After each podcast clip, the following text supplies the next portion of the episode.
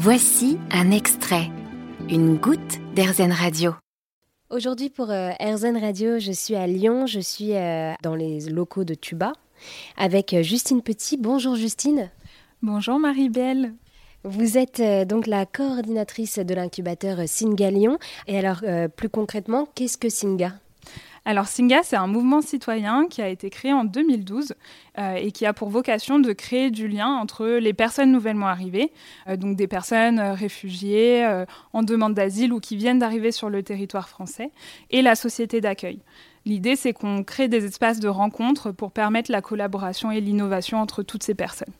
Et alors, euh, comment s'est développée cette idée de Singa? Au départ, Singa, c'est euh, trois amis euh, qui viennent plus du domaine de l'humanitaire et qui se sont rendus compte que quand ils revenaient de mission à l'étranger, ils avaient tendance à aller voir leurs amis proches, leur famille, mais finalement, il y avait très peu de liens avec les personnes qui venaient d'arriver sur le territoire.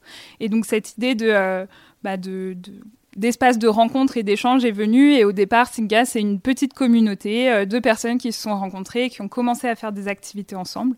Et au fur et à mesure, la communauté s'est développée et les programmes euh, en même temps euh, sont venus s'agréger pour proposer une offre plus complète pour cette communauté Singa. Et alors pourquoi le nom Singa? Singa, ça veut dire le fil en lingala. Et c'est vraiment le cœur de métier de l'association, c'est d'être ce fil, ce vecteur de lien entre les personnes nouvellement arrivées et la société d'accueil. Pourquoi est-ce qu'il est important d'intégrer les nouveaux arrivants? En fait, la diversité, c'est une force, c'est une richesse, c'est ce qui nous permet d'innover et d'aller plus loin dans notre société. C'est des personnes qui ont des parcours de vie qui sont complètement différents des nôtres, euh, qui ont vécu euh, des expériences euh, à la fois dans leur pays et dans leur parcours, qui va leur permettre d'avoir une autre posture, d'être résilient, de, de voir des opportunités là où nous, on ne les voit plus. Et l'idée d'avoir cette société plus inclusive et donc d'intégrer des personnes avec des parcours complètement différents, c'est ce qui fait qu'on va pouvoir innover pour demain et avoir euh, une société plus juste et solidaire. Est-ce que vous pourriez rappeler rapidement euh, qui est considéré comme un nouvel arrivant? Alors chez Singa, on parle de personnes nouvellement arrivées.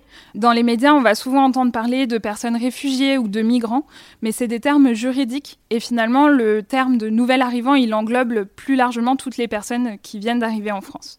Une personne qui est réfugiée statutaire, c'est une personne qui bénéficie de la protection internationale, donc qui est passée par un parcours de demande d'asile et qui a obtenu son statut.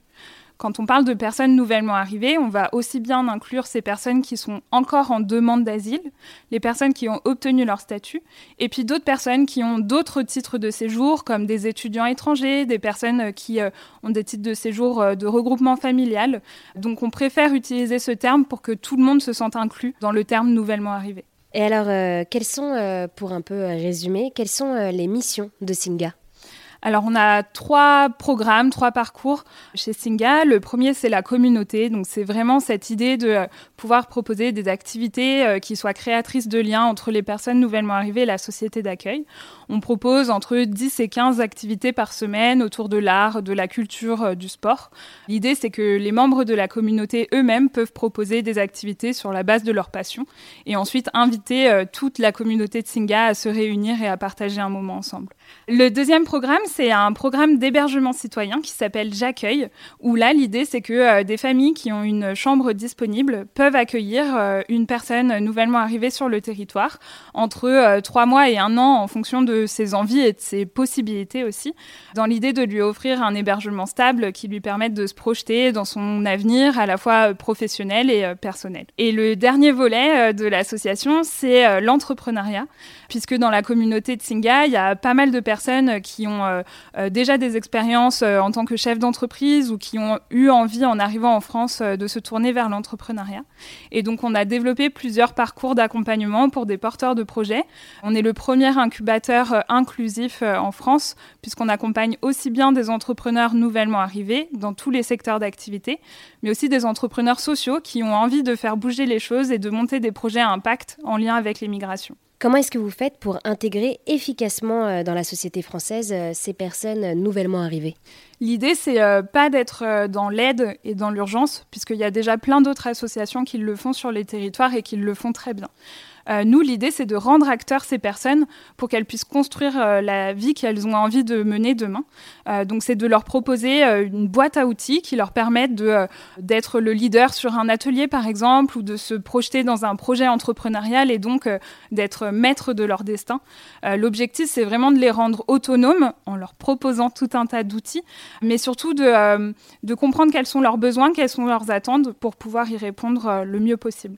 Donc l'idée, c'est qu'on prend le temps avec les entrepreneurs qui viennent d'arriver chez Singa de créer le programme ensemble. Donc par exemple, si on sent qu'il y a un besoin spécifique sur la communication digitale, ce qui est très lié à l'actualité et la crise sanitaire par exemple, on va mettre en place des ateliers collectifs avec des experts de la communication digitale pour répondre à ces besoins. Et alors, comment est-ce que vous faites pour expliquer aux personnes un peu réticentes la plus-value de ces personnes nouvellement arrivées? Je pense que le meilleur exemple, c'est de laisser la parole directement aux personnes nouvellement arrivées. Quand on intervient euh, dans des entreprises ou euh, auprès d'étudiants ou même du grand public, on a toujours euh, une personne de la communauté qui vient avec nous, une personne qui a monté son projet, une personne qui est leader d'un atelier chez Singa, qui va pouvoir raconter son expérience, raconter aussi ce qu'elle fait aujourd'hui pour la société. Et finalement, c'est eux les ambassadeurs de Singa, puisque c'est eux qui vont pouvoir le mieux parler de leur expérience et donc tout simplement montrer euh, ce qu'ils peuvent apporter euh, à la société de demain. Et alors, comment est-ce que vous faites pour vous adapter à chaque profil de personne, à chaque compétence?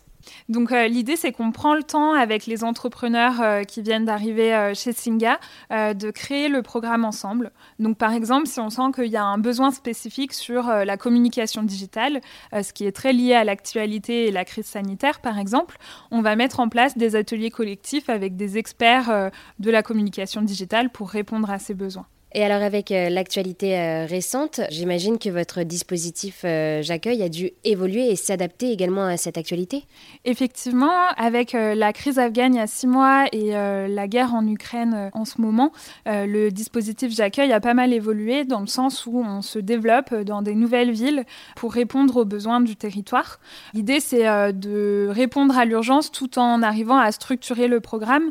donc on garde notre méthodologie, on garde les valeurs du programme mais euh, on développe les ressources humaines pour répondre à ces besoins. Est-ce que chacun de nous peut participer à Singa?